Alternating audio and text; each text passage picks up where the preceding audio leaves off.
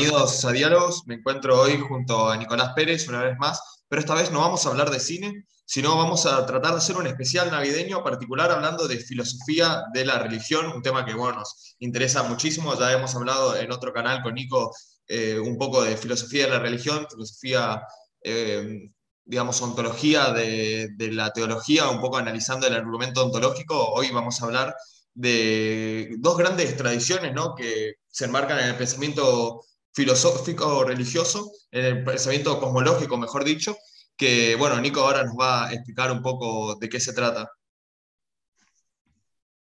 ¿Qué tal? Eh, buenas noches. ¿Cómo les va? Otra vez por aquí. Un gusto estar de nuevo invitado para eh, reflexionar un poco sobre filosofía. Así que buenas noches, Matt. ¿Cómo te va? Este, sí, lo que vos planteabas era justamente tratar de, hacer ciertas interpretaciones ¿no? de, la religión, tomarlo como un fenómeno humano, como, como, lo es, y analizar sus, sus, conceptos, su manera de ver la realidad, sus cosmovisiones, para intentar comprender, digamos, cómo se desarrollaron y cómo formaron lo que hoy en día eh, observamos en las grandes religiones de la humanidad se puede decir, como, como había mencionado antes, que hay dos grandes tradiciones, ¿no? Una más relacionada a lo que es el hinduismo y el budismo y otra de las grandes religiones monoteístas en las que, bueno, nuestra cultura se encuentra insertada, ¿no? Claro, eh, aquí cabría hacer alguna aclaración porque siempre que nosotros hablamos sobre filosofía usamos conceptos y los conceptos de algún modo eh, tienden a eh, simplificarse, ¿no? A, tomar algunos rasgos y dejar otros de lado, porque si no, si no hiciéramos eso no podríamos pensar, digamos, ya que la realidad es, muy, es demasiado compleja y demasiado amplia como para eh, hacer algo apretado, pero sin embargo, si no podemos conceptualizar, no se puede pensar, con lo cual quiero decir que muchas de las cosas que vamos a decir aquí, conceptos que vienen tanto del hinduismo o que vienen de las religiones semíticas, eh, no lo tomen como que es exactamente así, digamos, sino que eh, sabemos que hay una gran variedad de, digamos, de diversidad dentro de las, del hinduismo, del budismo, del cristianismo, y obviamente que muchos de los conceptos que vamos a manejar, ciertas prácticas o ciertas este, líneas dentro de las religiones lo van a tomar de otro modo, y eso es inevitable. Con lo cual quiero decir que eh, sin embargo, vamos a usar conceptos, pero no lo tomen como que es el único concepto posible, sino que es uno de los conceptos que pueden ser tomados para eh, ayudarme a pensar y para ayudarnos a pensar. Dicho esto, sí, la idea sería tomar, creo yo, las, grandes tradiciones religiosas que, que tenemos en la historia, que por un lado viene del valle de Indo, que sería ese valle que tan fértil en, en culturas que, digamos, se se organiza justamente a, las veras del río Indo, allá en, la India antigua, y por otro lado las tradiciones semíticas del, desierto, en donde se originan una gran cantidad de concepciones nuevas que luego vienen a decantar en una religión, por decir de algún modo, monoteísta, y que es el núcleo de las tres grandes religiones eh, que podemos asociar al, valle del, perdón, a, los semitas, que son el cristianismo, el judaísmo y el islam. Entonces, tomando esas dos tradiciones religiosas, vamos a intentar pensar algunos conceptos clave y compararlas, digamos, para ver qué cosmovisiones se pueden este, pergeniar a partir de estos grandes conceptos. Así que, si me das el permiso, comenzamos con, con el primero de ellos, que sería el tema de la ontología, o sea, el tema de pensar qué tipos de eh, ser estamos pensando cuando nos eh, ponemos en la tradición mm, de las religiones eh, hinduistas y qué tipo de ser pensamos cuando estamos dentro de la religión de las religiones semíticas, ¿no? Entonces, vamos a, conceptualizarlo del siguiente modo. Hay lo que se llama un, monismo ontológico en, las tradiciones hinduistas y hay un dualismo ontológico en las tradiciones semíticas. ¿Qué quiere decir esto? Por supuesto, con grandes rasgos. ustedes me dirán, ¿cómo que hay un monismo ontológico en las tradiciones hinduistas si los hinduistas son politeístas en algún punto, o sea, creen en un montón de dioses? Pero no me refiero a eso, me voy a explicar. Lo que quiero decir es lo siguiente, cuando hablo de monismo ontológico, estoy pensando en la idea siguiente, que eh, hay un concepto dentro de las, tradiciones hinduistas que comienzan con el vedismo, que sería la primera religión que está fundada en los libros eh, que se llaman los Vedas, que son cuatro libros recogidos en la historia, y a partir de ahí el, del vedismo surge el hinduismo y luego otras derivaciones cuya más importante es el budismo. Bien, ahora no quiero decir que no haya no hayan distintos dioses, sino que hay un concepto dentro de esta tradición que es transversal a las líneas hinduistas, budistas y védicas que no hay en las, en las religiones semíticas. Y este concepto es la idea de que todo lo que existe, todo lo que existe, incluido hombres, dioses y naturaleza, forman parte de lo mismo. O sea, son de última un mismo ser. Un ser que puede ser pensado como una unidad y a esa unidad. Que, se, había llegado por medio de la filosofía en los presocráticos, ¿no? Es una idea medio similar al, pensamiento de Parménides, ¿no?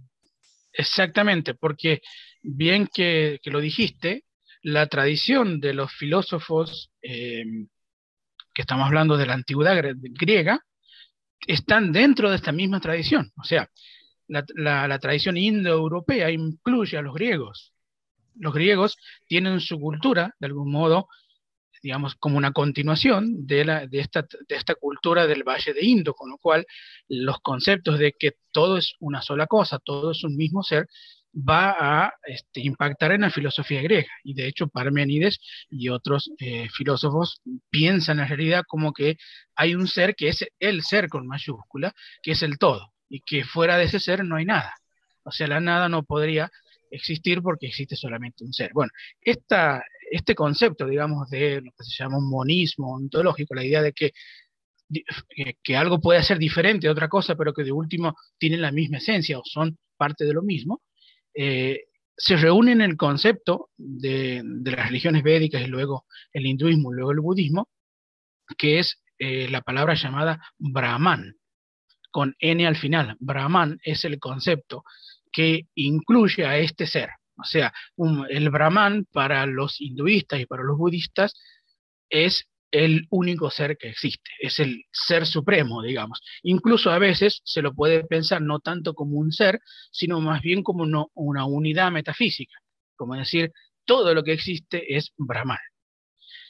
No confundir con eh, Brahma, que es uno de los dioses de la Trimurtu, que es Trimurti, que es la trinidad de los hinduistas, que son Brahma, Vishnu y Shiva. Eh, no confundir con ese Brahma, ya que ese Brahma es un dios creado por Brahman, digamos. Entonces, no confundir el concepto, la unión del ser con Brahma, que sería uno de los muchos dioses que encontramos en las religiones eh, hinduistas o védicas, incluso en el budismo, aunque el budismo puede ser un camino ateo. Pero este concepto del ser comunidad que después impacta en la filosofía de los griegos no está en las religiones semíticas. Digamos, para los, las religiones semíticas, que comienza con justamente eh, los judíos y luego, o los hebreos y luego eh, sus, sus continuaciones, que podría ser el cristianismo y el islam, no hay esta, esta idea de un ser que fuera la totalidad, sino que más bien hay dos seres que son importantes. Por un lado, el creador, o sea, el Dios creador, y por otro lado la criatura, o sea, lo que crea Dios. Y lo que crea Dios no es lo mismo que el creador. Tienen como naturalezas y esencias distintas. O sea, no, podemos confundir el creador con la criatura. En cambio, en, en el concepto de Brahman, sí, ya que lo que existe es una sola cosa y después se puede moldear de distintas maneras, ¿no? Yo a veces pongo la, figura del panadero. El panadero puede hacer una masa madre y a partir de la masa madre hacer distintas facturas, digamos, un vigilante, una media luna, no sé, cualquier otra factura. Pero todas son la misma masa, todas están hechas de lo mismo. Esta es la concepción que se llama monismo ontológico, que está en las religiones, en las grandes religiones eh, hinduistas, védicas y del budismo, que no está en las religiones semíticas. O sea, para un semita, Dios no es lo mismo que la criatura, no es lo mismo que el universo. En cambio, para los hinduistas sí, en el sentido en que Dios sigue siendo parte del universo, cualquier Dios, ¿no? cualquier dios sean los muchos dioses que, que haya. Y esto permite, interesante, que incluso uno pueda negar la existencia de cualquier dios y quedarse con el concepto de Brahman. O sea, quedarse con el concepto de lo único que existe es eh, ese ser, esa naturaleza y que nosotros formamos parte de ella. Por eso se llega al budismo ateo, ¿no? En la tradición. Exactamente. Exactamente. El budismo ateo es posible porque hay este concepto de que lo que existe es una sola cosa y nada más. Entonces, si yo descubro eso, que existe una sola cosa, incluso los mismos dioses que pueden ser postulados también forman parte de eso mismo, puedo eh, pensar de que la realidad solamente es lo que hay y postular ningún dios. De hecho, el budismo, como dijiste vos, el primer budismo, porque después hay otros budismos que se han ido incorporando, sobre todo en, China y en Japón y otros lugares fuera de la India, que el primer budismo era ateo, o sea, no, no tenía ningún dios al cual rezarle ni este, postularlo como tal, porque entendía que la realidad es una sola. Bien, entonces, este concepto de monismo ontológico, distinto del dualismo ontológico, la idea es que en, en, las religiones semíticas hay dos tipos de seres, el ser creado y la criatura. En cambio, en las religiones hinduistas, todo puede considerarse una sol, un solo ser y que de algún modo esto impacta en la filosofía griega, ¿no? En donde de algún modo se plantea la existencia de esa fisis, o es, digamos esa, ese solo ser que habitaría en el universo y que nosotros formamos parte de ella. De hecho, la concepción antropológica de Aristóteles es animal racional, en el sentido de que hay una cosa que somos, que somos animal, y una característica. Y eso se le dan todos los animales, ¿no? vuelve a ser parte de la naturaleza. En cambio, la concepción que tiene del ser humano el cristianismo viene a plantearse como un ser creado por Dios o, como dice Pascal, una, una caña que piensa, ¿no? que después va, va a influir en Descartes, diciendo que nosotros somos más bien espíritu y no, y no esta mezcla de alma y cuerpo como lo plantearon antes. Bien, entonces, esta sería la gran, eh, la primera, digamos, concepto que quisiera tratar el concepto ontológico. O sea, y eso genera distintas cosmovisiones, ¿no? Hago una derivación. Eh, por ejemplo, el concepto de que tenemos hoy de ecología, la idea de que eh, debemos cuidar la naturaleza porque la naturaleza de algún modo somos nosotros, o sea, si, nos si dañamos a la naturaleza, nos dañamos nosotros mismos. Este pensamiento moderno de ecología, yo, pienso que, cobra fuerza cuando eh, nuestra tradición, que básicamente es semítica, comienza a tomar elementos de la otra tradición, de la tradición del hinduismo, en donde justamente la naturaleza está al mismo nivel. Un árbol, un, digamos, eh, el, el, agua, el aire está al mismo nivel que los seres humanos, porque todos forman parte de lo mismo. Entonces, cambiando, subvertiendo esta idea de que no somos seres creados a eh, por Dios y que todo lo demás que no somos nosotros está al servicio nuestro, que es la idea del Génesis, ¿no? Cuando Dios crea a Abraham, le dice, todo lo que está aquí está a tu servicio, los animales este, y el resto. Pero, sin embargo, eso nos aleja de la naturaleza. La idea ecológica es acercarnos a la naturaleza en el sentido en que lo mismo que somos nosotros está en la naturaleza y por lo tanto cuidar a la naturaleza implica cuidarnos a nosotros mismos. Entonces, tiene su, digamos, su correlato en la cosmovisión que podemos plantear. Entonces, la idea sería aprender de esta tradición para entender mejor el concepto de ecología, por ejemplo. Incluso se puede reflexionar que, esto que dijiste también se aplica a un plano epistemológico, es decir, conocer la naturaleza también es una forma de conocernos a nosotros mismos y bueno, esto se llega cuando uno estudia la teoría de la evolución, por ejemplo. Son todas ideas que son muy criticadas por los conservadores, ¿no? Los conservadores eh, no aceptan esta idea de que el mundo no está para servirnos a nosotros, ni tampoco acepta que, bueno, algo, una idea tan moderna como que el ser humano, eh, incluso era una idea que estaba en los griegos antiguos, pero que el ser humano es parte de la naturaleza, en el sentido de que es una especie más entre muchas otras especies animales y que no tiene un estatus ontológico superior como se creía en el cristianismo, ¿no? Claro, por eso te, remarcaba la definición de Aristóteles, ¿no? Aristóteles no define al ser humano como algo especial, lo define como un animal que habla, o sea, es como decir, somos lo mismo que los demás animales, pero tenemos una característica distintiva. Así como la fiereza distingue al tigre, que, que, que, haya un animal que habla, lo distingue. Entonces lo vuelve a poner en el estatus de animal, cosa que se, se, va perdiendo con el cristianismo, ya que en el cristianismo no se va a hablar de animales, se va a hablar de cañas que piensa, de cosas que piensa, eh, más centrado en, la cuestión eh, espiritual y no tanto en, la, afiliación con la naturaleza. ¿no? Entonces, si no me equivoco, Anaximandro tenía una, teoría de la evolución, eh, sí, presocrático tenía una, teoría de la evolución bastante impresionante para la época, ¿no? Exactamente. los demás animales descendían de los peces, muy, muy curioso. Sí, sí, sí, es así. Descendían de los peces y porque había había este, observado y observado bien de que la, vida podría haber comenzado en el agua, entonces, como los peces estaban en el agua, dijo, bueno, los restos de los animales vienen de estos peces, ¿no? Con lo cual, esa observación le permitió plantear la primera teoría evolucionista de la historia, y otra vez dentro de esta cosmovisión que era posible, porque no era posible en una cosmovisión en donde el ser humano es tan distinto de la naturaleza que no podía provenir de ella. Entonces, esta idea sola de que hay un solo ser, digamos que todo lo que existe es lo que vemos que existe, incluidos los dioses, permite también plantear hipótesis eh, eh, exitosas, hipótesis científicas exitosas, que no permitiría en otra tradición en donde tenemos otra forma de mirar eh, a la realidad. Bien, añadido a este tema del concepto ontológico, podemos pasar al concepto moral, digamos, la idea de que qué es bueno, qué es malo en las tradiciones hinduistas o budistas y qué es bueno y qué es malo en las tradiciones semíticas. ¿no? Entonces aquí tenemos también una gran diferencia. Por ejemplo, eh, sobre todo el budismo, ¿no? El budismo es una, es una derivación del hinduismo eh, fundada por Siddhartha Gautama, que es el Buda con mayúscula, que es el Buda histórico, digamos, que, o por lo menos se pretende que sea histórico, pero que existió eh, supuestamente en el siglo V a.C., y que plantea este camino que eh, luego se va a llamar budismo. Aunque hay que diferenciar el Buda con mayúscula, que es el sujeto histórico, Siddhartha Gautama, del Buda con minúscula, que sería un estado.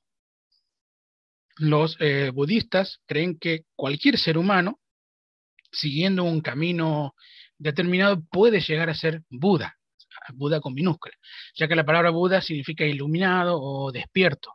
Entonces, eh, la idea es que los que han llegado a este estado de Buda pueden reconocer o pueden mirar la realidad tal y como es, y eso los hace despiertos con respecto a los demás que están todavía dormidos. Bueno, históricamente el Buda, el con mayúsculas Siddhartha Gautama, fue el que compuso, digamos, los primeros escritos y empezó a comunicar esta, esta idea de llegar a la iluminación por medio de enseñanzas. De hecho, el Buda histórico se funda como, una, como un camino religioso porque Buda eh, transmite estas enseñanzas mediante una serie de aforismos llamados sutras, que son 53, y que eran muy cortos y que de algún modo permitía al que entendía de lo que estaba hablando Buda eh, llegar a este camino de la iluminación.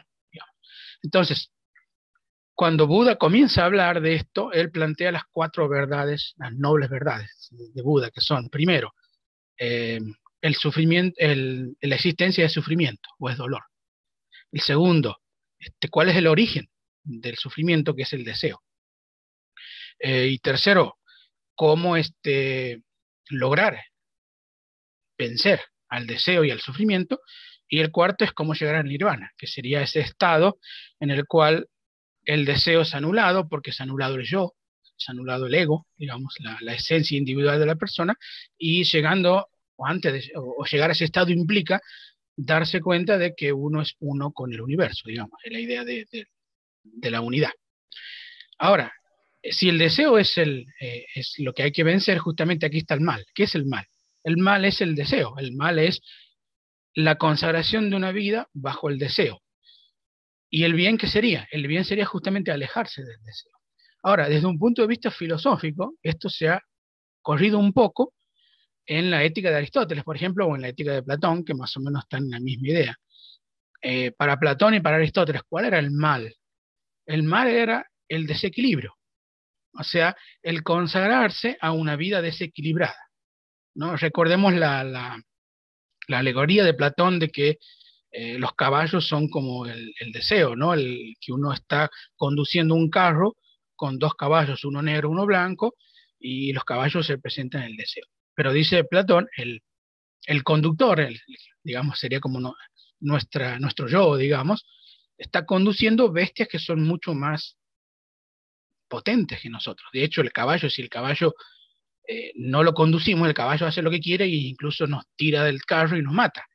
Esa es una alegoría para decir, bueno, el deseo es tan fuerte, la consagración, el deseo es tan fuerte que te termina matando, te termina sacando del carro. Entonces la idea de Platón y la idea de Aristóteles es que el término medio, digamos, el, equilibrio sería el, bien. Entonces si alguien me pregunta, ¿qué es hacer el bien? O qué es eh, cómo eh, consagrarse el camino del bien, ser equilibrados. Y ser equilibrados de algún modo es vencer el deseo, es vencer por lo menos tener siempre el control, ¿no? Estas ideas fueron recicladas, digamos, en la modernidad por Schopenhauer, ¿no? Que popularizó en gran parte algunos textos budistas en el mundo occidental y retoma esta idea del deseo. Claro, justamente Schopenhauer toma la idea del deseo basada tanto en el budismo como en la filosofía griega, pero anula toda la parte metafísica, digamos. O sea, esto nos enseña que se puede hacer filosofía y anular la parte metafísica de la religión y sigue siendo eficaz porque lo, que plantea Schopenhauer, que, lo que podemos plantear hoy en día sin, sin ser budistas, es que hay una verdad en decir que nosotros de algún modo mejoramos nuestra vida controlándonos, digamos, teniendo un equilibrio, teniendo por lo menos un control consciente de los deseos. Y al revés, si uno se consagra solamente al deseo, o sea, si, si, si el deseo es lo que guía la vida, termina destruyéndose, ¿no? Como la película de, Scorsese, este que hizo el último con, con, DiCaprio, El Lobo de Wall Street, en donde eh, en la etapa de la vida el Lobo de Wall Street es puro deseo, es puro seguir a su deseo, y vemos cómo el mismo ser humano se va destruyendo día a día porque justamente no puede parar. Esta es la idea, digamos, de, de los griegos y la idea del Buda, luchar contra los deseos de uno. El mal entonces está en el desequilibrio, en dejarse llevar, ¿no? Y Schopenhauer decía que o sufrimos porque tenemos carencias, o sea, porque deseamos cosas y no las podemos conseguir, y ahí sufrimos, y cuando la tenemos o la podemos obtener, viene el aburrimiento, entonces sufrimos por el aburrimiento, por el hastío, con lo cual siempre estamos sufriendo, ya sea por carencias o por aburrimiento. Todo esto dentro de la filosofía. Ahora, fíjense qué distinto que es esto planteado con el mal en las religiones semíticas. El mal en las religiones semíticas no tiene nada que ver con el deseo ni con el equilibrio, tiene que ver con la obediencia a un plan divino o a la obediencia a ciertos preceptos de Dios. Y el mal es la desobediencia a esos preceptos de Dios que se llaman pecado. Entonces, eh, es muy distinta la idea de tener que seguir ciertos mandamientos para cumplir incluso mandamientos que uno no entiende, porque hay muchos mandamientos. Por ejemplo, en, los diez mandamientos, el cuarto habla de reposar en sábado. Y, reposar en sábado parece no, no, no tiene nada que ver con la naturaleza moral nuestra. O sea, no nos hace ni más buenos ni más malos reposar en sábado, pero sin embargo, está, es el cuarto mandamiento de los diez, junto a no matar, a no mentir. Y uno lo debe seguir igual, si quiere ser bueno, si quiere ser malo, lo debe seguir igual. Entonces, hay incluso mandamientos que son, poder decir, sin sentido, eh, que tiene sentido dentro de la religión, pero que de un punto de vista moral no lo tiene, pero uno debe seguirlo para ser bueno o eh, desobedecer. Por ejemplo, no comer mariscos o no comer este cierto tipo de animales. O no las también hay un mandamiento. claro, hay, hay muchas cuestiones que tienen que ver con qué hacer día a día y que no parecen tener mucha relación con la moral, ¿no? Y sin embargo, si los cumple uno está en el bien y si no los cumple eh, está en el mal. Entonces, Claro, como, le digo, tiene sentido dentro de la religión, pero desde un punto de vista ético no le podemos encontrar eh, mucho sentido. Entonces ahí tenemos distintas concepciones, ¿no? El mal como desobediencia en las religiones semíticas y el mal como desequilibrio, como consagración de deseos en las religiones eh, hinduistas, budistas, en esta tradición. Eh, otra cuestión que se puede desprender de aquí es el tema de la salvación. ¿Cómo nos salvamos? Si yo quisiera salvarme, digamos, ¿cómo hago? ¿Qué debo hacer para ser salvo. Sabemos bien clarito que en las religiones eh, semíticas se salva uno haciendo algo que tiene que ver con consagrarse a una fe, digamos, como aceptar ciertas, eh, cierta historia y cierta forma de ver la historia, y al aceptar esa, esa, forma de ver la historia, entonces uno eh, piensa en que no se salva realmente uno, sino que hay otro que lo salva. Digamos, si nos ponemos de parte de los judíos, ellos están esperando un Mesías. Si nos ponemos de parte de los eh, cristianos, el Mesías ya llegó, que es Jesucristo. Y desde el partir del Islam, el Mahoma. Entonces, la idea es, hay otro que me salva.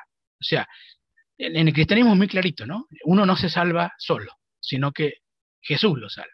O sea, hay otro que está en lugar de mí y que ese es el, mi abogado, como dice en la Biblia, y ese es el que va a salvar.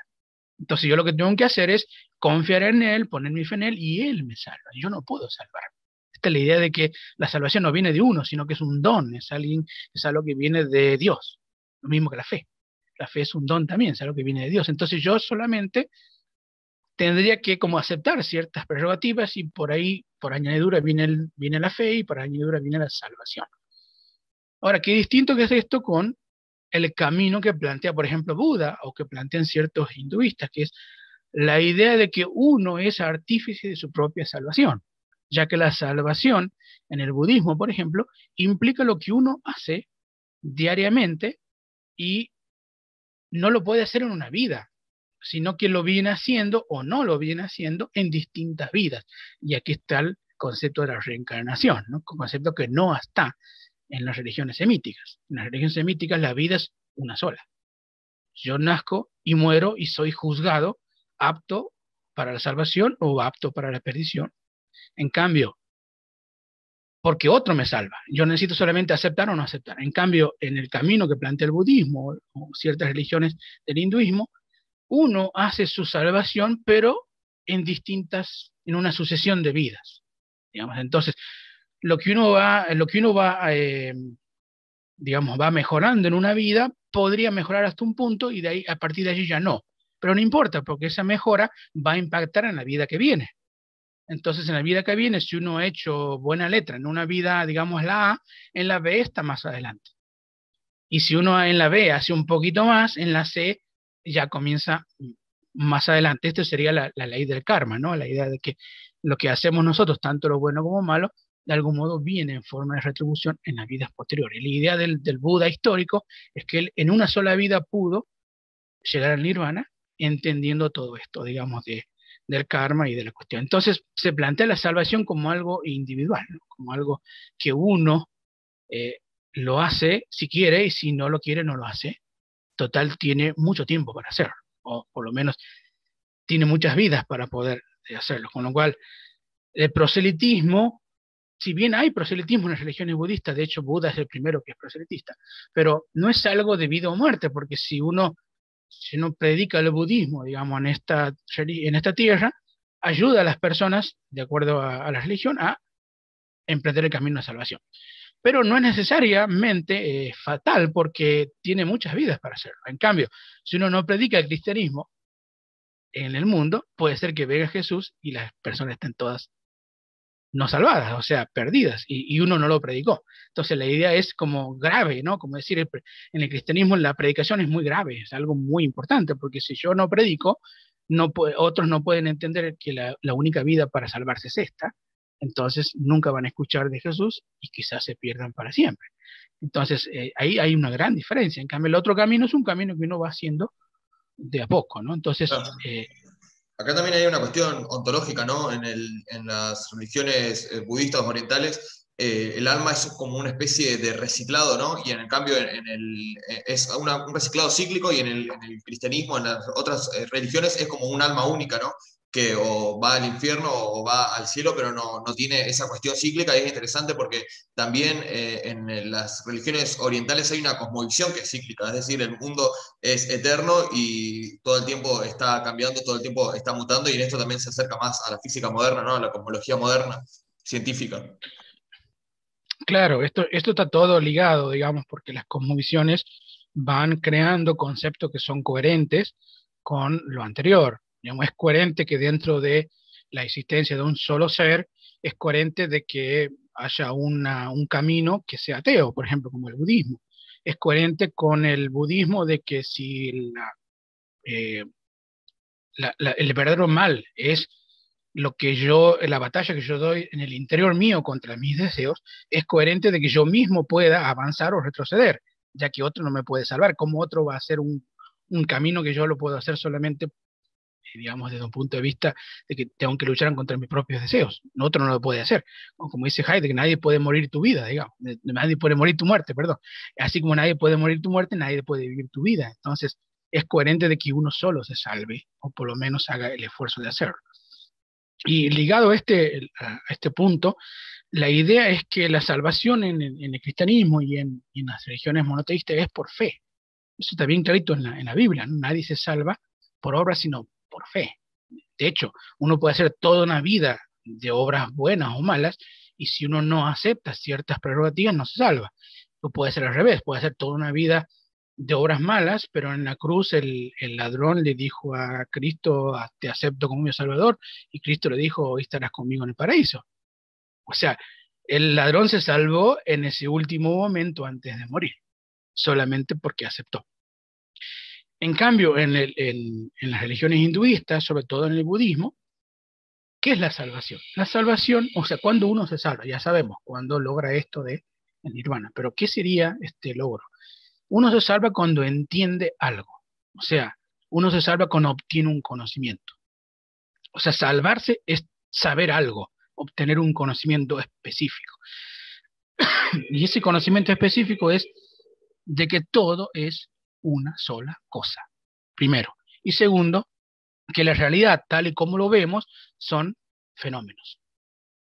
Que la realidad verdadera, de algún modo, no es esa, es una ilusión. Entonces, no tomar en serio lo que uno ve como tal. Es, ahí está la, tradición este del velo de Maya, ¿no? Que, nombra Schopenhauer, la idea de que lo que vemos como, como realidad es un velo, es, algo fenoménico, es algo que no es en realidad la cosa en sí, no es el ser y demás, sino que hay un conocimiento que uno debe obtener que está más allá de sus sentidos. Y esto otra vez, ¿no? Eh, tiene una, una, digamos, un, correlato en la filosofía griega, ya que los griegos pensaban que la realidad como tal no era la realidad semoviente, la realidad, digamos, que, que era captado por los sentidos, sino que había algo detrás de esa realidad que era el ser, que era lo verdadero. En el caso de Parménides, digamos, el ser, el, ser en sí. En el caso de Heráclito, el logos, eh, que estaba simbolizado en el fuego, Tales hablaba del agua, o Platón hablaba de la idea, eh, Aristóteles de la sustancia, y nada de esto era captado por los sentidos, sino que los sentidos captaban solamente lo fenoménico, y que lo verdaderamente existente no era captado por los sentidos, sino por la inteligencia, era inteligible. Esta misma idea está en el budismo, la idea de que si vemos la realidad como algo, como que esto lo que vemos es la realidad, estamos no entendiendo las cosas. Y cuando logramos entender cabalmente que la realidad es ilusión y de que yo mismo soy ilusión y que, digamos, este, el deseo es, es, es, el sufrimiento, hay que huir del deseo, va entrando en ese estado que se nirvana, en el estado de anulación del yo y de este entendimiento. Entonces la salvación es saber algo, descubrir un conocimiento, muy distinto a salvarse porque otro te salva mediante una aceptación, mediante la fe. Entonces nadie se va a salvar a último momento en el budismo, no existe esa cosa sino que uno se va a salvar cuando entienda esto que estamos diciendo de una manera eh, cabal.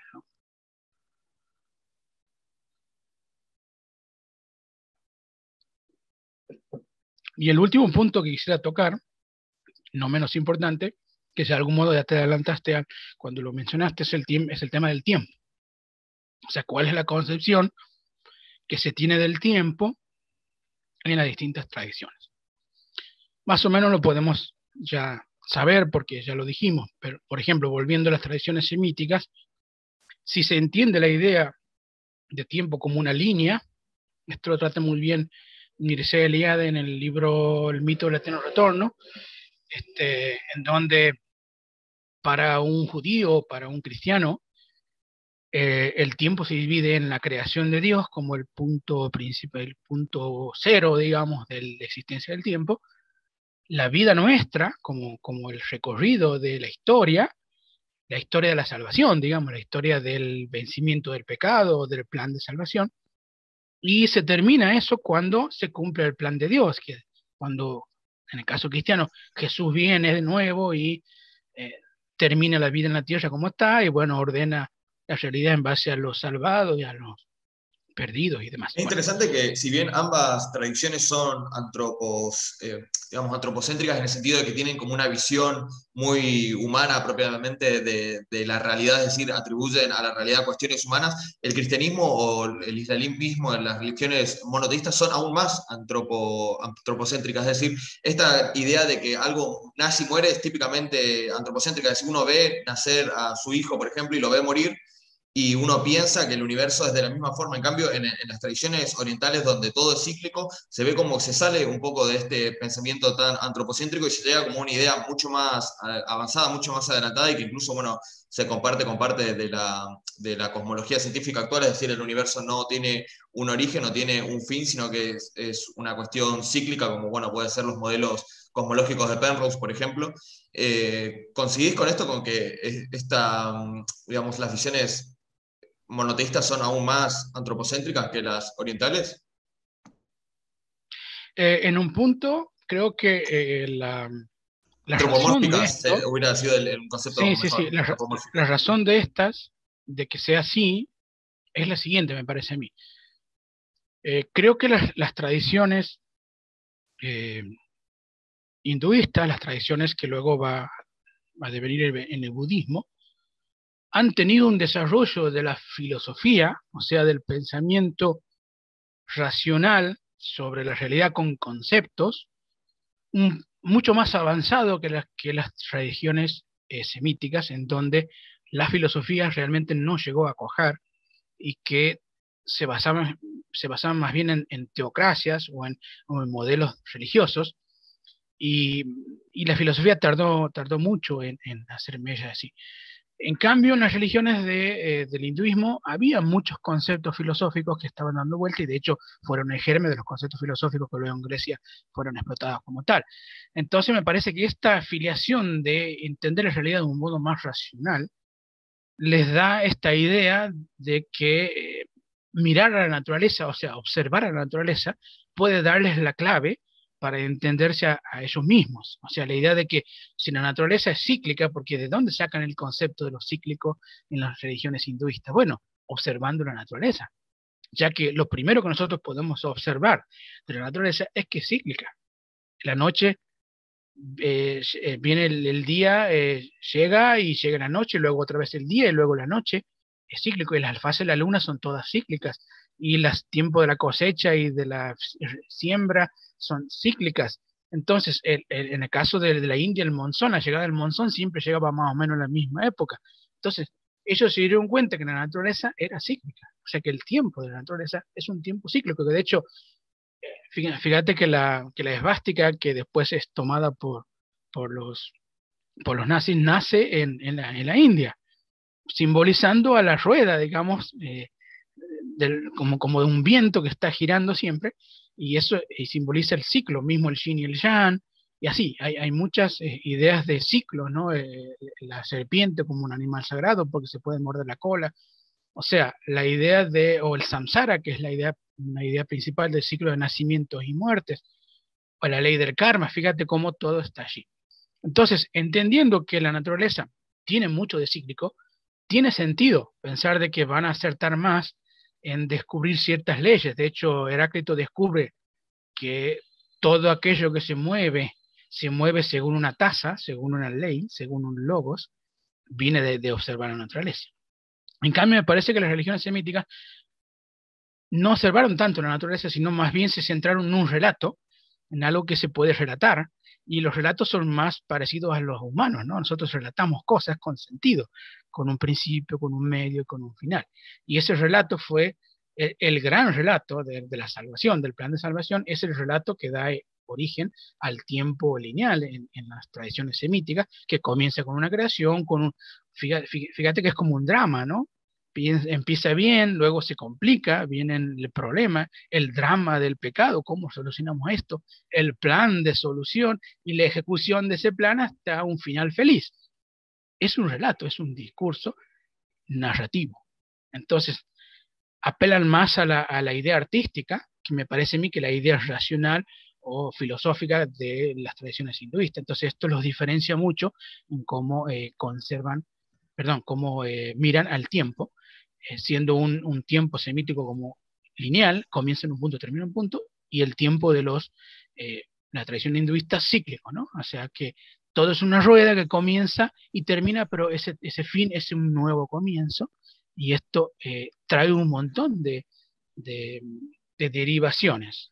Por ejemplo. Es interesante que nombraste bueno, los orígenes filosóficos ¿no? de, de estas convicciones, pero en la historia, a lo largo del tiempo, eso se fue revirtiendo porque el cristianismo tuvo una tradición filosófica mucho más fuerte, sobre todo en la Edad Media, con la, con la teología, con el surgimiento de la teología, con Tomás de Aquino, etc. Y en cambio, en el hinduismo esto no, no fue tanto así, sino que quedó más, más o menos estancado en, en la tradición de pensamiento y no tuvo ese desarrollo que tuvo después el cristianismo y esa justificación.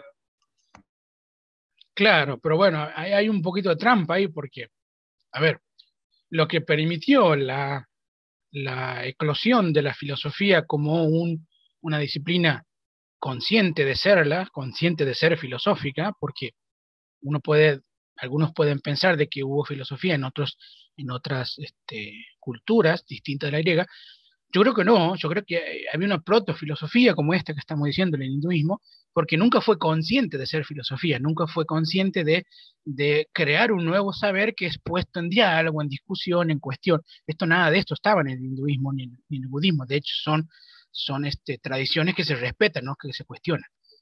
En cambio, la filosofía griega fue la primera filosofía que realmente tuvo conciencia de ser filosofía y de poner en cuestión eh, lo que decían los demás. No había maestros, digamos, incuestionables. Bueno, una vez creada la filosofía, obviamente, esta, esta filosofía que, es, que viene de Grecia llega a, través del Imperio Romano y luego de las conquistas a la tradición judío-cristiana y ahí es donde se, se, produce este choque, digamos, de, de que una aprende de otra o que una toma categorías de la otra y va pensando su propia eh, teología con, con, filosofía. Pero bueno, ahí hay una trampa porque la, la, filosofía viene de otro lado, no es que el cristianismo la crea para sí mismo y hace, sino que toma estas herramientas que ya están creadas y ahora sí crea la teología. Pero la teología no fue una creación del cristianismo, fue una creación de las tradiciones anteriores que eran del Islam. Acordate que la, la, teología cristiana aparece en el siglo XII, XIII, pero antes de eso, del siglo V al siglo IX, ya había teología dentro del Islam, porque el Islam fue eh, la tradición eh, religiosa que tenía los escritos de Aristóteles y demás. Sabemos todo esto por, por, la historia, ¿verdad? Entonces, digamos, el Islam fue la primera, el primer proyecto teológico y luego fue el cristianismo, pero otra vez no lo crearon como filosofía, sino que simplemente tomaron las herramientas que ya estaban sido creadas en Grecia. Ahora, la tradición hinduista, como dices vos, no tomó nunca la filosofía para pensar su realidad. Quizás porque les satisfacía demasiado lo que ya habían tomado como, como conceptos, y en el caso de las tradiciones judías y las tradiciones cristianas, les faltaba mucho de esos conceptos como para pensarse, y ahora los tenían. Y al, y al, tomar estos conceptos de la filosofía, llegaron a establecer una, una, tradición religiosa racional, digamos, que no, que no se dio en el hinduismo o en el budismo, aunque sí hay ciertas líneas de mm, corrientes budistas que han desarrollado un poco más, que digamos que podemos decir que son casi hasta teológicas, ¿no? Pero, pero son las menos, digamos, la mayoría se quedaron en ese desarrollo inicial y luego fueron como complejizando, pero sobre todo repitiendo lo que ya más o menos sabíamos eh, que son los conceptos principales de las religiones que fueron creados hace muchísimo tiempo. Entonces, ahí tenemos las distintas filiaciones con la eh, filosofía. Y hoy en día la teología está más desarrollada desde el punto de vista religioso cristiano que desde el punto de vista hinduista, ¿no? Lo cual es interesante porque el derrotero de la historia es caótico, ¿no? No sabe por dónde va a, surgir la cosa, ¿no? Por esta cuestión de que en la historia hay leyes o no hay leyes. Ahora, te decía hace rato que el tiempo cíclico va a derivar en distintas cosas. Por ejemplo, la idea de que si el universo es cíclico, o sea, de que si la realidad es, es una rueda que comienza en un punto, termina en otro, pero que ese punto que termina es un nuevo comienzo, esto quiere decir que nuestra vida que lo que nosotros somos en nuestra vida no depende necesariamente de nosotros. O sea, las grandes cosas que nosotros hacemos, o que por lo menos pretendemos hacer, de algún modo nos lleva a la corriente misma del universo. Es decir, no tenemos mucha libertad para decidir. Hay como una, algo que ya está establecido. Eh, no sé, nos vamos, a, nos vamos a morir, nos vamos a enfermar, se van a morir nuestros seres queridos, vamos, vamos a tener ciertas cosas que van a pasar y nada de eso podemos evitar. ¿no? Pero también la idea de que nuestra vida de algún modo ya está hecha por la ley del karma. O sea, si yo hice X cosas en la vida pasada, no puedo hacer cualquier cosa en esta vida, ya que comienzo desde un punto de vista eh, de ya tener ciertas cosas prehechas o, de, eh, tener, tener, que cumplir ciertas consecuencias que hice en mi vida pasada. Con lo cual, la libertad está fuertemente restringida y esto origina el concepto de destino, concepto que no está en las religiones semíticas. La idea de que hay, hay, una, hay una vida ya trazada de algún modo y que esa vida ya trazada es la que yo debo hacerlo y no hay forma de cambiarla. O, se puede cambiar, se puede ajustar algunos, algunos resortes, digamos, algunas tuercas, pero no toda tu vida. Ya de algún modo toda tu vida está atrasada, la más importante atrasada. Entonces, esta idea de destino en, en la parte religiosa eh, hinduista tiene su correlato también en la filosofía griega y en la literatura griega, ya que los griegos no solamente piensan en el tema del destino filosóficamente, sino que también religiosamente lo, hacen a alegoría junto con las parcas, y desde un punto de vista literario origina la gran tradición de la tragedia griega.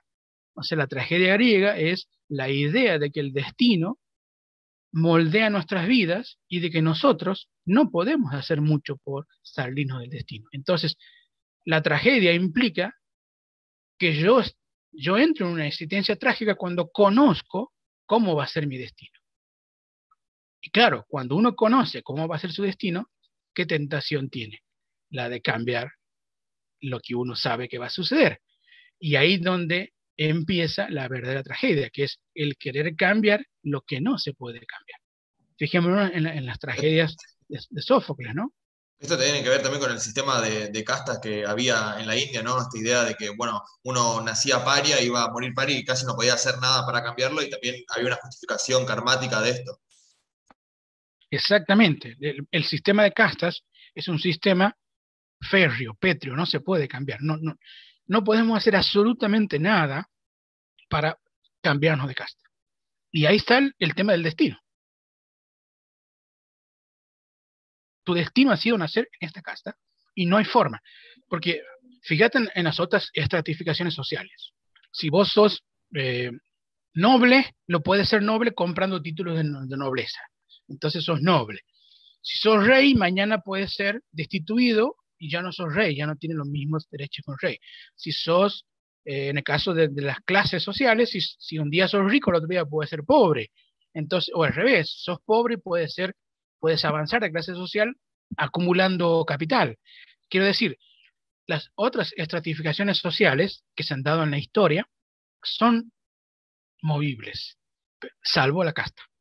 La casta es inamovible y aquí está la idea del destino. Hay cosas que no puedes cambiar por más que quisieras cambiar. No hay forma. Ahora, supongamos que uno conociera su vida, conociera lo que le va a suceder a uno. ¿eh? Recordar la tragedia de Edipo de, de ¿no? que Edipo, este, eh, Layo, que es el rey de Tebas, se entera de que su hijo lo va a matar y se va a casar con su esposa. ¿Qué hace Layo? Bueno, dice, yo no quiero que esto suceda, entonces cuando nace el hijo, lo ata eh, como si fuera un matambre, digámoslo, con ciertas este, sogas y lo tira por fuera de las de los muros de Tebas para que muera allí de hambre o lo que sea, comido por los, por los animales. Pero ¿qué pasa? Un pastor lo ve, no sabe de quién es eh, ese niño y lo adopta como suyo, pero nunca le dice cómo lo encontró. De hecho, el nombre Edipo es por pies hinchados, eso significa Edipo, porque tenía los pies hinchados de acuerdo al, porque le había este, atado con, cuerdas. Entonces, ¿qué hace? ¿Cómo lo, lo cría el pastor? el pastor lo cría como hijo suyo y cuando se hace grande Edipo, junto con otros muchachos, digamos, de la zona, y, decide invadir Tebas y en esa invasión es que lo mata Layo y se casa con su madre. Quiero decir, Layo sabía su destino. Entonces, como sabe su destino, es un héroe trágico, porque quiere cambiar lo que no puede cambiar. No lo puede cambiar, sino que lo que hace es justamente lo que tiene que hacer para cumplir con su destino. Entonces no hay forma, cuando uno quiere moverse para, para digamos, ir a, lugares donde supuestamente se aleja de su destino, en realidad se está acercando. Esta idea de destino no está en la cosmovisión judio-cristiana, por el simple hecho de que no tendría sentido plantear un destino prefijado si Dios es el que te va a juzgar de acuerdo a tus actos. O sea, si Dios te va a dar un premio o un castigo, te tiene que dar libertad, o sea, libre albedrío para que vos puedas decidir el bien o el mal. Si toda tu vida está decidida de antemano, entonces no podría castigarte. Uno no castiga a alguien que es inevitable que haga lo que tiene que hacer. No lo puede castigar. No tiene mal, digamos, moral. En cambio, la idea de que Dios te pueda recompensar o te pueda castigar implica el libre albedrío. Entonces aquí surge como concepto la idea de que nosotros podemos decidir en todo momento en nuestra vida sin ninguna, sin ninguna condición anterior. O sea, no hay ningún tipo de condicionamiento que yo pueda, eh, que, me vea, que se me vea afectado a la hora de decidir. O sea, que yo podría decidir bajo las mismas condiciones A o B. Eso es lo que plantea el libre albedrío. En cambio, en el caso del destino eso no tiene sentido, porque la mayoría de las cosas ya están decididas, digamos, uno puede cambiar solamente un poco y la mayoría no las puede cambiar. Ahora, si pensamos en nuestra sociedad, en nuestra sociedad, ¿cuál de las dos ideas está más arraigada? ¿La idea de destino o la idea del libre albedrío? O sea, la idea de que hay algo que está ya marcado y no podemos hacer nada, o la idea de que en todo momento yo puedo hacer otra cosa. Y la del libre albedrío, supongo, por la tradición. Yo creo que la libre albedrío, sí. De hecho, todo nuestro sistema penal está basado en el libre albedrío.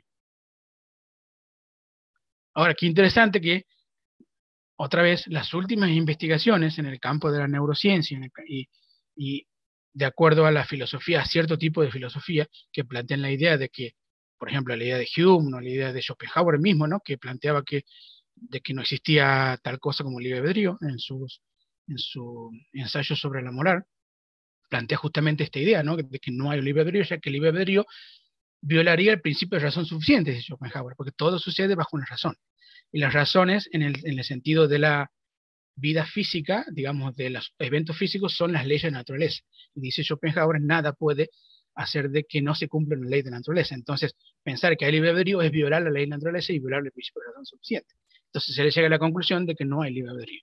Ahora, esta misma conclusión se puede eh, este, entender desde los últimos estudios en neurociencia que te plantean la idea de que nosotros, como tal, por ejemplo, el, experimento de Libet y otros experimentos que se hicieron famosos, ah, experimentos que incluso con inteligencia artificial que pudieron predecir las decisiones de los sujetos 11 segundos antes, por ejemplo, nos plantean esta idea de que nosotros tenemos una ilusión del libre albedrío, que en realidad hay parte del cerebro que toman decisiones antes que nosotros seamos conscientes de que ya la hemos tomado. Entonces, y esas decisiones son basadas en, por supuesto, eventos que están sujetos a leyes, si no violaríamos otra vez la legalidad y demás. Entonces, otra vez la cosmovisión del lado, digamos, del hinduismo tiene como mayor, eh, mayor peso en lo que sabemos hoy en día que sucede, tanto desde la ciencia como desde un cierto tipo de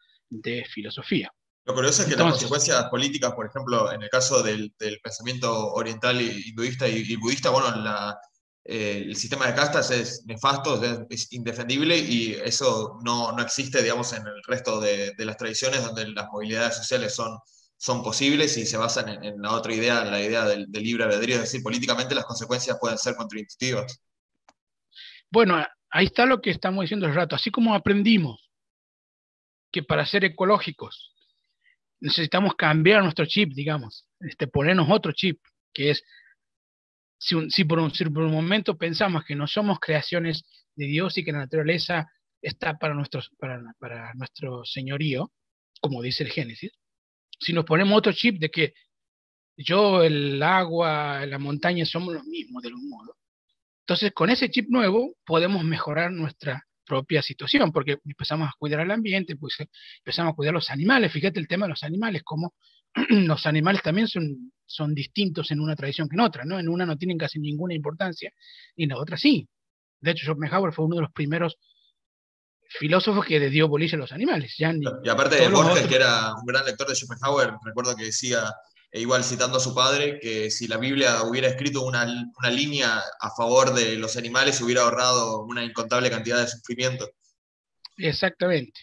Entonces, así como la ecología, cambiarnos el chip, nos puede modificar a favor nuestro la, la vida, también aquí podemos aprender de que la tradición, digamos, hinduista podría aprender a mejorar su sistema de castas, cambiando un poquito también el chip, de la idea de que si bien es cierto que toda nuestra, eh, todos nuestros eventos son legales y, vienen de, causas anteriores, sin embargo no son del todo inamovibles, sino que pueden con justamente con la misma introduciendo nuevas series deterministas, por ejemplo, la idea de sacar las castas como algo inamovible, podríamos, mejorar la vida de los seres humanos. Entonces, la idea sería no estancarse en una tradición, sino más bien aprender, estudiar la otra tradición y aprender las cosas que nos podrían ayudar a mejorar a nuestra y no quedar estancados.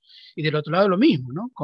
y tomar las cosas buenas, porque por allí las tradiciones hinduistas tomaron, no sé, algunas cosas, como el consumismo, por ejemplo, y me parece que no, tenía mucho sentido hacerlo, pero podrían haber tomado esta cuestión de, bueno, no quizás no sea tanto como nosotros planteamos, de que hay un destino férreo, sino que por ahí algo se puede cambiar. Y de este lado, mejorar eh, nuestras, nuestra vida y nuestra como visión, aprendiendo con ciertos conceptos, por ejemplo este, ¿no? El respeto a los animales o el respeto a la naturaleza. Entonces, eh, la idea sería no quedarse estancado en una tradición, sino más bien abrirse a los demás, estudiarla, estudiarla y sacar lo que te parece que es eh, conveniente o bueno para hacer avanzar tu propia cosmovisión. Así que eso sería más o menos la idea de que no necesariamente porque la tradición hinduista tenga ciertos conceptos filosóficos sea que, que no pueda aprender, digamos, de otras tradiciones. Bueno, ahí está el rol también de la filosofía, ¿no? La idea también de una formación filosófica es poder aprender de todas las tradiciones, tanto religiosas, eh, de pensamiento, científicas, y bueno, ahí creo que, está el, rol también del filósofo y bueno, de la persona cotidiana que tiene un pensamiento formado por la filosofía, ¿no? Claro, que es justamente lo que estamos intentando hacer aquí, que es no, no tomar a las religiones como algo em, eminentemente malo, digamos, porque eso sería fácil, sería perezoso, digamos, decir, bueno, no, esto no sirve para nada, sino pensar a ver qué, conceptos hay detrás, qué cosmovisiones hay detrás, y pensar que algunas de ellas pueden ser realmente útiles para transformar nuestra vida. Pero también la idea de que justamente al, no tomarlas como dogmas, al no tomarlas como algo que, debe ser creído a pie juntilla y nunca ser cuestionado, sino al contrario, es decir, bueno, algunas cosas puedo tomar y otras cosas no, es lo que te permite justamente sacar lo mejor de cada tradición, porque el mismo Schopenhauer no solamente tomó elementos del budismo, como esto que estamos diciendo, sino que también tomó elementos del cristianismo. Por ejemplo, la compasión, ¿no? La compasión, la piedad, o sea, la idea de, que, bueno, si, si, la, si, la existencia es dolor, es sufrimiento, bueno, lo único que nos queda como seres humanos es ser compasivos, o sea, ser sujetos que sean empáticos con otros que están sufriendo con nosotros en este mundo, y la, y la idea de la ética se basa en la compasión, algo que, por ejemplo, Nietzsche denigraba. Nietzsche denigraba la compasión porque era un sentimiento una, un valor eh, cristiano y para Nietzsche todo lo cristiano estaba mal. Y ahí es donde decimos que caemos en dogmas, en la idea de pensar, ya decreté yo que todo está mal, entonces no puedo rescatar absolutamente nada. En ese sentido, Schopenhauer fue mucho más abierto y dijo, bueno, hay cosas que puedo rescatar.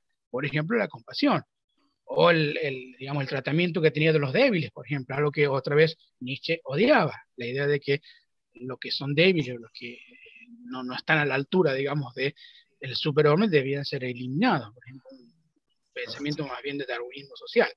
Entonces, la idea sería no consagrarse a dogmas, sino poder rescatar tanto de la tradición judío-cristiana como de la tradición eh, hinduista, budista, lo que nos parece que es interesante para mejorar nuestras vidas y ese es el terreno de la filosofía, pensar todos los conceptos y todas las, las cosmovisiones para ver cuál es la correcta que podemos aplicar a nuestra vida. Esa, esa cuestión de la inmunología, la cuestión de cómo vivir una buena vida. Vivir una buena vida implica tomar varias cosas de distintas tradiciones religiosas y no quedarse solamente en una, que es lo que yo criticaría la religión, ¿no? La idea de pensar que al estar en una tradición ya, ya no puedes aprender nada de la otra y que el único camino posible es el camino religioso y no hay más y no puede ser cuestionado. Esa sería la idea de... de Pero eso también pasa en la, en la, filosofía, la gente que sigue una misma corriente y es incapaz de, ponerse en el pensamiento de otro autor, por ejemplo, que es un marxista ortodoxo, ¿no? que analiza todo según la lectura canónica de los textos de Marx, eh, se da el mismo comportamiento religioso. Sí, por eso que yo diría que, a ver, que hay que separar filosofía de filósofos. Quiero decir, la filosofía como tal es un camino que busca eh, pensar racionalmente sobre bases basadas en la evidencia y en la, en la argumentación lógica y que te expulsa el dogma, te expulsa la actitud dogmática. ¿bien? Entonces, el filósofo puede ser dogmático, en el sentido que el filósofo es un ser humano, entonces como ser humano puede ser contradictorio, puede ser dogmático. Está en discusión si, si es filósofo o no, digamos. Yo, la filosofía claramente no puede ser dogmática, pero sí el filósofo. Eh, entonces hay discusiones. Si, me preguntas a mí, te podría decir algo, pero algunos piensan que eso, que no es ser filósofo, es simplemente hacer filosofía o intentar hacer filosofía hasta un punto, qué sé yo, un teólogo de la Edad Media era un filósofo. Y es un problema, como dice un marxista que está solamente convencido de que todo lo que dijo Marx es, es verdad, es un filósofo. Es un problema. Pero bueno, seguramente la filosofía no es eso. La filosofía es una actitud abierta y que expulsa el dogma en este sentido. ¿no? Es cierto que puede haber filósofos, si lo consideramos desde este punto de vista, que sean dogmáticos. ¿no? Pero bueno, hay, un problema que también debemos resolver, que es un problema filosófico otra vez, ¿no? que, es un, que es ser un filósofo. Bueno, la, conclusión más clara y más eh, interesante creo que de toda esta charla es que, bueno, como dijiste, se puede rescatar las cosas buenas de diferentes corrientes, de diferentes tradiciones, incluso de las religiones, así que, ¿por qué no rescatar la Navidad? Que, bueno, esto va a ser publicado el 24 de diciembre, así que para que todos los ateos se queden tranquilos y puedan ir a, cenar con su familia, eh, comer rico y no sentir culpa por, no ser cristiano, entonces, bueno, ya saben, eh, si la religión tiene algo interesante que aportar, hay que, hay que aceptarla. Exactamente, pueden comer sus turrones y sus panes, de, panes dulces eh, sin culpa, digamos, y beber sus sidras. Eh, claro, la, idea sería esa, ¿no? Si es un momento para acercarnos y para pasarla bien y para estar con la gente que nosotros queremos, bienvenido sea, digamos, independientemente de la fecha, que incluso la fecha esa ni siquiera es cristiana, pero bueno, eso es para, otro, para otra cuestión, ¿no? Pero, viene del reciclado de las Saturnalias romanas. Exactamente, entonces, eh, de hecho, el, eh, uno de los dioses de ahí tiene mucho que ver con, con otros dioses de la cultura hinduista, así que bueno, pero eh, no importa, el tema sería este, aplicar la filosofía y ser crítico con todo lo que nosotros leamos, sea religión, sea filosofía, sea ciencia, sea lo que sea, eh, no ser dogmáticos sería como la, conclusión, ¿no? No ser dogmáticos e intentar por lo menos ser, si es que uno se dedica a la filosofía, tener la actitud de no, no quedarse en un pensamiento como si fuera absolutamente verdadero, sino pensar que uno puede estar equivocado, como dijo Russell, ¿no? Yo no daría mi vida por una idea porque puedo estar equivocado. Excelente. Entonces, esa sería como la conclusión. Buenísimo, muchísimas gracias Nico y bueno, espero que nos volvamos a juntar para hablar de filosofía y de cine o de ciencia también. Tendríamos que hacer algún, algún especial científico, podríamos hablar, con vos se puede hablar tantas cosas, pero bueno, imagino la teoría de la relatividad, la teoría de la evolución, cualquier tema. Así que eh, tiro ahí ideas para que después organicemos otra charla, porque me, me resulta fascinante, la verdad aprendo muchísimo y espero que el resto de la gente también le sirva y le parezca interesante. Bueno, muchas gracias por, por invitarme y sí, cuando cuando estemos este, con tiempo y cuando se pueda hacer, lo, hacemos. Hablamos de ciencia, hablamos de epistemología, lo que, lo que se plantea. Así que mientras, ten, mientras haya gente que nos escuche, ningún problema. Así que, bueno, ya que está, feliz Navidad para todos, feliz Año Nuevo y ojalá el año que viene ya olvidemos un poco de esta pandemia. Buenísimo, lo mismo, lo mismo le deseo y te lo deseo a vos, Nico. Y bueno, saludos, estamos hablando. Que andes bien y que tengas una linda noche. Y como dijiste, unas excelentes fiestas. Nos vemos. Hasta luego. Muchas gracias.